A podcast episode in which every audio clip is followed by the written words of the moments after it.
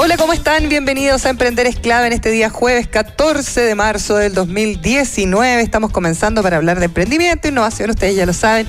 Nos pueden escribir a nuestro Twitter con el hashtag Emprender es clave, también en Instagram, y revisar cada uno de nuestros capítulos a través de nuestro canal de YouTube. Les voy a contar una historia. Desde pequeña, la norteamericana Jessica Cox odió, pero odió sinceramente la palabra discapacitada. Claro, ella nació sin brazos y haber nacido sin brazos para ella representa más una ventaja que una desventaja. Fíjese que se ha convertido en la primera piloto sin brazos para aviones deportivos ligeros y tiene licencia para manejarlos por todo el planeta. Cuando vuelo me siento libre, independiente, bajo control, dice ella, que tiene 36 años y que nació sin brazos debido a una rara condición congénita. Sin embargo, esto no ha sido para nada obstáculo para que ella cumpla todos y cada uno de sus sueños. Desde chiquitita pensó en ser independiente, a pesar de las miradas curiosas de la gente que son pan de cada día. Y fíjense que ella dice que algunas personas se sorprenden al, ver que realmente ella es completamente independiente y que no solamente pilotea aviones, sino además eh, maneja su propio auto que no ha sido adaptado, anda en bicicleta sin adaptaciones, etcétera. Fíjense que eh, nunca ha utilizado prótesis, eh, utilizó cuando era muy niña, pero después decidió no seguir utilizándola y ella eh, ha decidido completamente ser una persona eh, autovalente, por decirlo de alguna forma. Tiene una licencia de conducir sin restricciones, como les decía. Eh, fíjense que escribe en el teclado, todo lo hace con los pies, 25 palabras por minuto. Y haciéndole caso y siguiendo los consejos de su padre, que eso es muy importante, sobre todo cuando estamos hablando de nuestra ley de inclusión y también de accesibilidad universal, ella decidió aceptar una invitación que le hicieron en el año 2005 para empezar a volar. Y bueno, comenzó a pilotear poco a poco. Tres años después estuvo en un entrenamiento con varios instructores y obtuvo su licencia de piloto del año 2008. O sea, ya lleva más de 10 años volando eh, aviones a nivel mundial. Además de eso, ella tiene una licenciatura en psicología en la Universidad de Arizona y va compartiendo su historia de superación personal por todo el mundo. Hace charlas y la verdad es que ha visitado más de 23 países diferentes contando cómo ha sido su vida y contando que no existe ninguna restricción si es que uno se pone eh, como meta no tener restricciones. Esto nos sirve a todos, ¿ah? como seres humanos, eh, cuando estamos hablando de la ley de inclusión, pero sobre todo nos sirve como emprendedores. Tantas veces que hemos hablado de eh, llevar a cabo nuestros sueños, de cumplir nuestras metas y muchas veces pensamos que tenemos todo en contra para no hacerlo, pero en realidad cuando escuchamos historias como la de Cox, la verdad es que impresiona. Fíjense que ella dice que para ella es una ventaja haber nacido así. Eh, además publicó un libro, su autobiografía que se llama Disarm Your Limits o Desarma tus límites, donde va eh, narrando todos los problemas que tuvo que enfrentar y cómo los ha superado. Y ese libro se los recomendamos acá en el programa eh, Desarma tus límites porque la verdad es que nos puede servir precisamente para hacer una reflexión un poquito más profunda de los verdaderos problemas eh, que tenemos que enfrentar y cuáles son las batallas que finalmente como emprendedores tenemos que dar y cuáles no. Fíjese que ella eh, dice que la importancia del poder derrotar a aquellas personas que decían que no podía cumplir con sus sueños ha sido fundamental practica ciclismo, ahora está eh, aprendiendo a caminar sobre la cuerda floja y dice que ella tiene mucha fe y que esto la inspira a superarse, a tratar de ayudar a otros y superar sus propios obstáculos. Fíjense que también hay un documental que está inspirado en la vida de esta chica que se llama El pie derecho Right Footed, eh, dirigido por Nick Spark, que es del año 2015, donde también se cuenta un poquito más novelada la eh, historia de esta chica Jessica Cox, que la verdad es que no deja de sorprender. Vamos con la agenda diaria. Agenda diaria. Emprender es clave. En nuestro programa de hoy día vamos a estar conversando con Margarita Ducci, que es directora ejecutiva de la red Pacto Global Chile, una iniciativa sostenible, empresarial de las Naciones Unidas, que está presente en más de 160 países y en la que participan más de 10.000 empresas de todo el mundo. Vamos a hacer un repaso un poquito de lo que sucede en cuanto a la equidad de género o la desigualdad de género en las empresas de nuestro país y también cómo todos los actores somos relevantes para cambiar esta realidad en cuanto a la diversidad también. Quien le teme al fracaso, también le teme al éxito. Escuchas, Emprender es clave por la 92.9. Y en nuestro programa de este día jueves estamos con la directora ejecutiva de la red Pacto Global Chile, Margarita Ducci. Margarita, ¿cómo estás? Bienvenida. Gracias por estar aquí con nosotros. Muy buenos días y felicidades un poco atrasadas, pero todavía hay gente del Día, de la Internacional de la Mujer. Ya voy a hacer toda la introducción, pero les quería contar que Pacto Global es una iniciativa de sostenibilidad empresarial de las Naciones Unidas, de la ONU, que está presente en más de 160 países, en los que participan más de 10.000 empresas de todo el mundo y se ha convertido en la primera organización internacional abocada en examinar los temas críticos relacionados, no solo a la sostenibilidad en el mundo privado, sino, bueno, hay un tema de género, hay un tema de equidad, hay un tema de diversidad que se trata obviamente en eh, las empresas de todo el mundo, Margarita. Y bueno, ya lo decíamos, el viernes pasado, yo lo he mencionado harto esta semana, eh, fue el Día Internacional de la Mujer, esta conmemoración que realmente fue histórica acá en Chile en cuanto a la masividad, no solamente en Santiago, sino en regiones. Y en su momento nosotras, eh, que pusimos también el tema femenino sobre la mesa acá en la radio, decíamos, bueno, ojalá este sea el puntapié inicial para dejar este tema puesto sobre la mesa.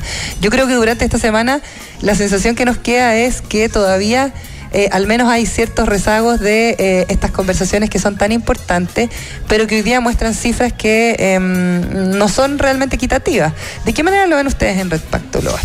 Así es, yo creo que eh, estamos en un proceso de cambio cultural y lo que tú decías, estas manifestaciones, no solo en Chile, sino en todo el mundo también, tuvieron un eco importante, lo que está mostrando que todavía falta mucho o que la mujer siente que eh, todavía no tiene las mismas, no, no, no, es tratada en las mismas condiciones en todo aspecto, tanto en la vida familiar, en la conciliación de vida y trabajo, en las oportunidades laborales, en la retribución a su trabajo, en la legislación incluso, porque es bien notable que, por ejemplo, en un estudio que hizo el Banco Mundial eh, el año pasado sobre 187 países, vieron que solamente en 7 países la legislación es idéntica para hombres y mujeres.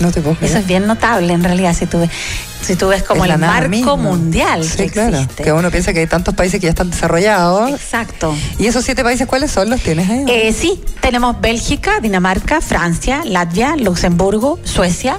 En general los países nórdicos están más avanzados. Sí, varios bastante, bastante chiquititos o con economías que se podrían parecer a la nuestra también, ¿no? En algún punto como para poder empezar a habilitar ciertas políticas que vengan desde los gobiernos para poder generar esa igualdad. Y donde el nivel de vida es más alto, por lo tanto se pueden tomar también políticas de, bienestar social para todos, en que hagan recaudación de impuestos altas, entonces eso permite también mejores condiciones para todos. Pero es como el huevo o la gallina, porque finalmente necesitamos tener estas condiciones de vida más parejas, por decirlo, a nivel social para poder implementar estos cambios, o no necesariamente es así bajo tu perspectiva? Que considerando el tema de la mujer en la fuerza laboral, por ejemplo, es importante que la mujer tenga la posibilidad de optar a todas las oportunidades que hay en el trabajo. Y en Chile, aunque hemos crecido en la cantidad de mujeres que trabajan, eh, todavía la fuerza laboral es menos del 50%. Y de ahí, yo diría que de ahí parte todo. Por otra parte, muchas mujeres dejan de trabajar porque no existen las condiciones de corresponsabilidad en las tareas del hogar, de la familia, en el cuidado de los niños, en el cuidado de los adultos mayores. Eh, en la flexibilidad laboral y en otros temas que son un, obstáculo importante. Mm. Estos países que de los que hablamos, por ejemplo, están mucho más desarrollados en eso. Hay postnatal eh, masculino, hay mejores salacunas y disponibles a todo en todo horario, hay más flexibilidad y teletrabajo, mm. eh, hay desde luego equidad salarial, que en Chile tampoco tenemos, 100%. Estamos muy atrasados en eso. Mm. Estamos de hecho dentro de los ocho peores países en la OCDE en brecha salarial, en que es mm. más marcada. Estamos hablando de un porcentaje más o menos de cuánto en brecha salarial. Mira, se habla como de un 14% en los últimos años. y estamos hablando de una... Ha mejorado, mm. pero, pero ha mejorado. O sea, te diría que de, de los últimos datos que yo manejo, se ha llegado a determinar que ya el año pasado era un 12,4 la, la, brecha salarial. O sea, del 14 ya había mejorado ya, al un poquitito, claro. Un poquitito. Sí. Ahora, eh, esto... sí, sí, es que, ¿por qué en Chile persiste la brecha salarial. Si bien tenemos empresas que están muy eh, eh, comprometidas con no tener diferencias de sueldo para hombres y mujeres por un mismo trabajo, yo creo que acá lo que ocurre es que muchas veces en el campo laboral las definiciones de los roles no están tan claras. Mm. Entonces, cuando, se, cuando existe un cargo que está asociado a una serie de responsabilidades, no están tan claras y por eso es que cuando comparas lo que hace un hombre y una mujer, muchas veces eh, la, empresa tiene la justificación para decir que es distinto lo que es el mm. trabajo, que no es lo mismo. Claro. Pero si hacemos una, un, análisis mucho más detallado, mucho más profundo en cuál es la responsabilidad del cargo, probablemente llegamos a la conclusión de que es lo mismo. Claro, porque finalmente puede ser por un camino u otro, pero eh, el nivel de productividad, por ejemplo, yo el otro día estaba leyendo una columna respecto a, la inversión de riesgo que se hace sobre compañías manejadas por mujeres, que es pero muy, muy pequeña en relación a lo que se hace en compañías que tienen CEO o gerentes generales hombres o que son creadas por hombres. Eh, y la verdad es que productivamente no hay una respuesta porque las mujeres, cuando están a cargo de una compañía en general, las compañías resultan ser más productivas. Entonces uno no entiende, viendo cifras internacionales, digamos, eh, ¿Por qué suceden este tipo de situaciones? ¿Porque todavía están en manos de los hombres? Mira, yo creo que hay un tema de percepción. De hecho, hay estudios de percepción que, que le han preguntado a las personas, hombres y mujeres en la empresa, si sienten, por ejemplo, que hay más ausentismo de parte de la mujer y, y los estudios de percepción indican eh, que cifras mucho más altas de percepción, aunque no tenga nada que ver con la realidad. Pero no tiene necesariamente que ver con la realidad. Que mm. las mujeres faltan más, que necesitan ausentarse más por temas médicos de los hijos, por temas médicos propios, por trámites familiares, por temas de compromisos con los colegios como apoderados. Cuando en la realidad no necesariamente es así. Mm.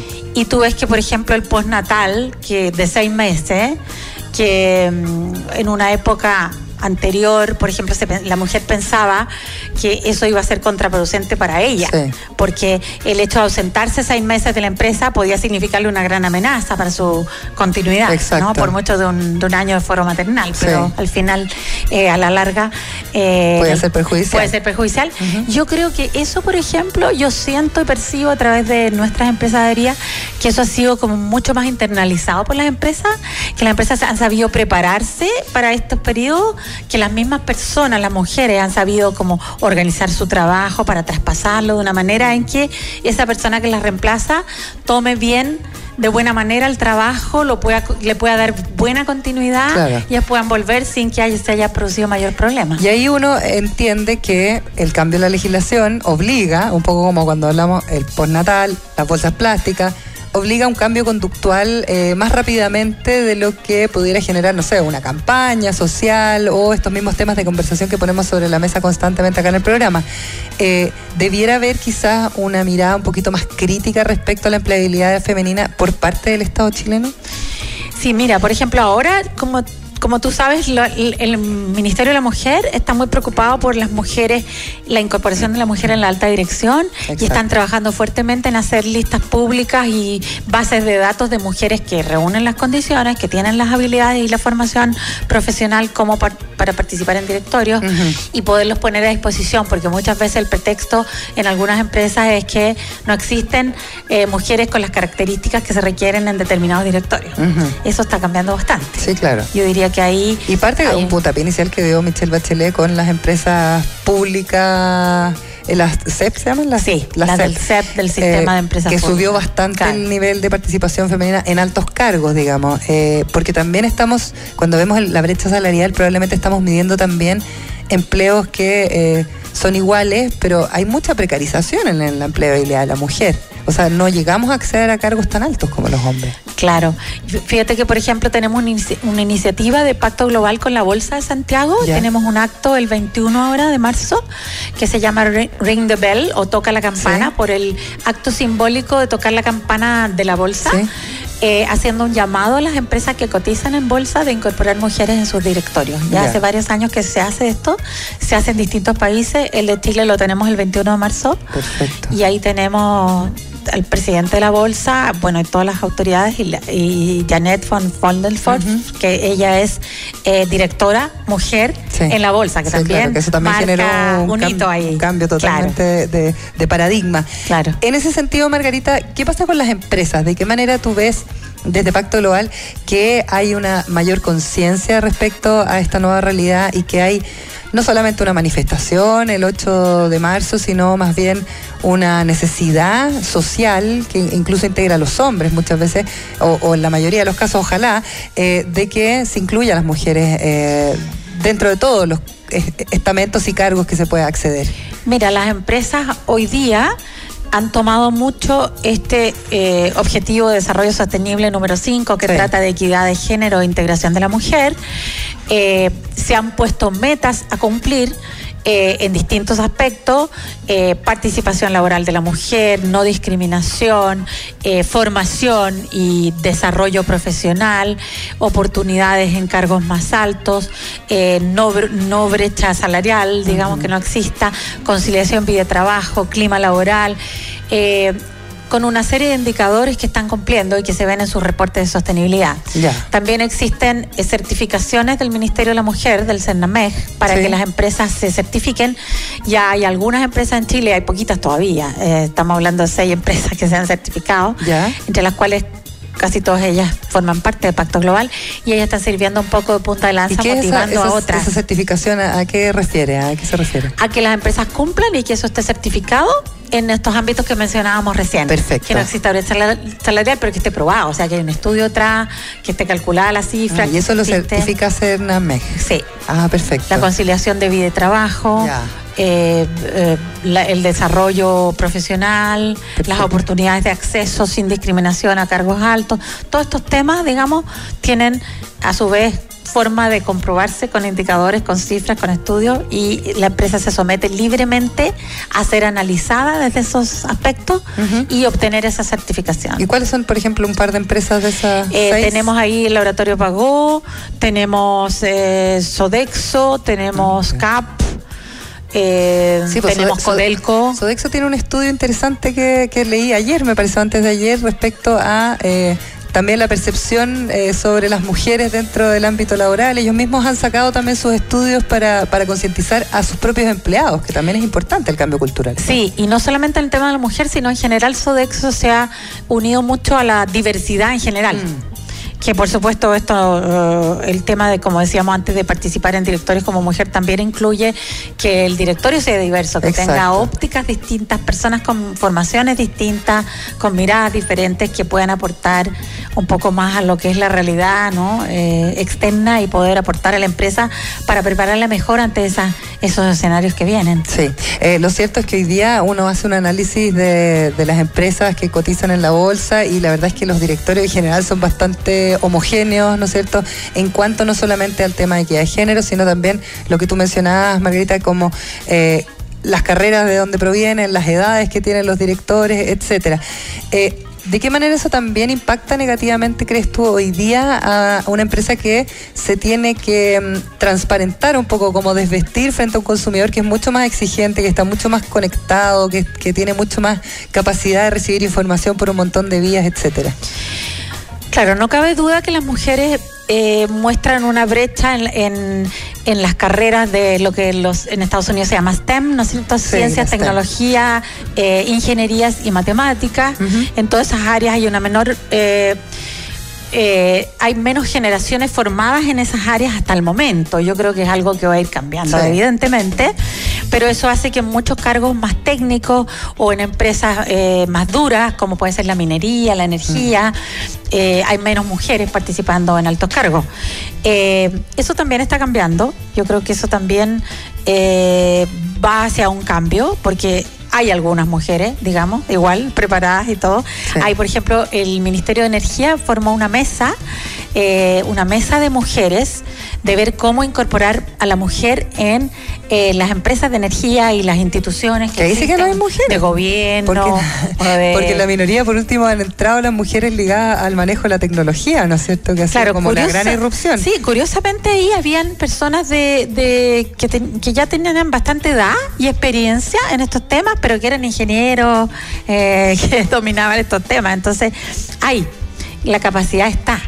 Eh, lo que pasa es que a veces es difícil verla. Por eso es que este esfuerzo, creo yo, del Ministerio de la Mujer es importante, visibilizar las capacidades que hoy día están disponibles de la mujer y que las empresas tengan acceso a eso. ¿Cuál es el objetivo que tiene el Red Pacto Global eh, Chile eh, respecto a, esta diversidad, a esta igualdad de género? Bueno, nos colgamos un poquito del día de la conmemoración del Día Internacional de la Mujer, pero yo creo que se trata de diversidad finalmente eh, en cuanto a las empresas que ustedes agrupan para este 2019. ¿Hay ciertos objetivos que se cumplen? ¿Hay metas que, se trazan para, este año? Mira, nosotros hemos asumido la Agenda 2030 como algo 然后。Muy importante en lo que estamos concentrados.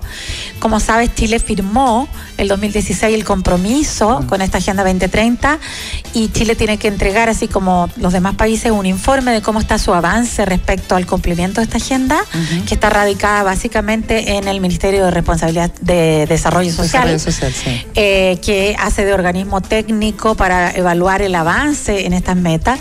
Chile va a presentar este año en julio su informe voluntario. Esa semana de julio va a ser coincidente con la reunión mundial de Pacto Global en Nueva York y eh, allí creo que va a ser una muy buena instancia para coordinar cada vez de mejor manera eh, las empresas que están adheridas a pacto, visualizar su aporte y ver cómo también contribuye al, aporte que hace el país. Entonces estamos en un proceso de, conversaciones con el Ministerio de Desarrollo Social para eh, identificar esas buenas prácticas, incorporarlas en ese informe que tiene que hacer Chile este año eh, y trabajar mucho más unidos. También en la semana pasada tuvimos el Comité Ejecutivo de Pacto que se realiza una vez al mes. Tuvimos eh, invitado al Ministerio de Desarrollo Social y estuvimos exponiendo buenas prácticas de nuestras empresas en los distintos ejes que tiene el Ministerio, en los distintos compromisos país y cómo se cruzan esos compromisos país con la Agenda 2030 y los Objetivos de Desarrollo Sostenible. Tenemos para este año nueve grupos de trabajo en esos temas. Cada uno de ellos está liderado por una empresa de pacto y trabajamos con organismos técnicos de Naciones Unidas, del gobierno y de la academia que nos aportan para cada tema en específico. Ya. ¿Y eh, qué pasa con el Estado ahí cuando ustedes se, relacionan, por ejemplo, con el Ministerio de Desarrollo Social, que es bastante moderno, podríamos decir, pero eh, ¿qué pasa ahí? También ellos toman el ejemplo de, por ejemplo, lo que puede estar haciendo una empresa asociada a Red Pacto Global eh, porque se habla mucho de la modernización del Estado, se habla mucho de la, digitalización, ya de cosas que están más ligadas a lo tecnológico, pero ¿qué pasa con las prácticas dentro de los ministerios? claro, por ejemplo, si tomamos el tema de incorporación de los jóvenes que no que tienen que están sin trabajo, ¿verdad? que están en edad de trabajo, claro, hay una esa es una preocupación del, Ministerio de Desarrollo Social, lo ha categorizado como un compromiso país. Entonces mostrábamos, por ejemplo, dos ejemplos, uno de Nestlé y uno de Falabella, que tienen programas específicos para eso, que están trabajando con determinadas comunidades para eso, que están poniendo recursos en esos temas. Entonces, de esa manera, el, eh, el gobierno se informa de que esos programas existen y pueden formar parte integrada de sus propios programas y sus políticas. Porque hoy día uno, Margarita, no pensaría en una sociedad que no sea colaborativa, pues finalmente la colaboración está dando pie a cambios de paradigmas que podrían haber parecido impensados eh, hace, no sé, 10, 20 años atrás. Absolutamente, por eso cuando se diseñó la Agenda 2030 se estableció el objetivo 17, que es justamente alianzas para lograr los objetivos. Mm, que es fundamental, porque si no, no se puede provocar el cambio. Y es por eso que el ministro Moreno, por ejemplo, llamó para cada compromiso país a distintos grupos empresariales a apoyar cada una de estas causas, para mm. poder eh, poner inteligencia, tiempo y recursos. Y esto bajo tu perspectiva, por último, porque se nos acaba el tiempo, eh, para bajarlo a la gente, a la, gente de a pie, como le gusta decir al presidente. Eh, ¿Cómo se hace? Porque me imagino que, por ejemplo, cuando una empresa tiene buenas prácticas, cuando alguien como trabajador lo vive en carne propia, obviamente entiende mejor cuando yo le digo, oye, estamos cumpliendo con la Agenda 2030, Objetivo de Desarrollo Sostenible, pero una persona que lo escucha así como así, se siente un poco lejano todavía de esto, ¿no? Y siente que el gobierno es el que tiene, o los grandes conglomerados son los que se tienen que hacer cargo de algo que finalmente los ciudadanos también somos responsables. Yo creo que en este momento, hablando del tema de incorporación de la mujer, como uno de los tantos temas ¿no? de sostenibilidad, hablamos de un cambio cultural. Y los cambios culturales toman mucho tiempo, varias generaciones a veces, mm. para que realmente se produzca en forma natural y no forzada. Eh, yo creo que las personas tienen que actuar desde su propio, desde su propia forma de vida, analizar un poco cuáles son sus hábitos y sus maneras de ver las cosas y procurar cambiarlas en función de los nuevos tiempos. Yo creo que cada uno tenemos mucho que aportar desde la persona. Y al final las empresas están constituidas por personas.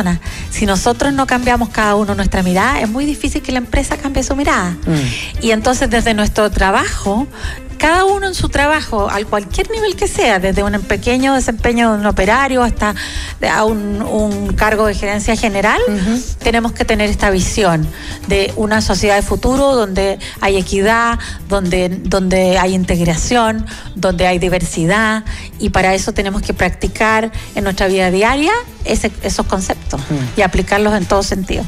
Bien, Margarita Ducci, directora ejecutiva de Red Pacto Global Chile, gracias por venir a conversar con nosotros, siempre es súper interesante y vamos a ver cómo sale eso de la bolsa de Ring the Bell, me gustó. Los dejamos invitados. Sí, Muchas estupendo. Gracias. Muchas gracias, Margarita. Que estén muy bien. Nosotros nos vamos. Sí, viene el Conclave Deportivo. Que estén muy bien. La clave del emprendimiento está en la 92.9. Entrevistas, datos, actualidad, experiencias y mucho más. Fue Emprender es clave con María Elena Dresel. De lunes a viernes de 11 a 12 del día en la 92.9. Radio La Clave.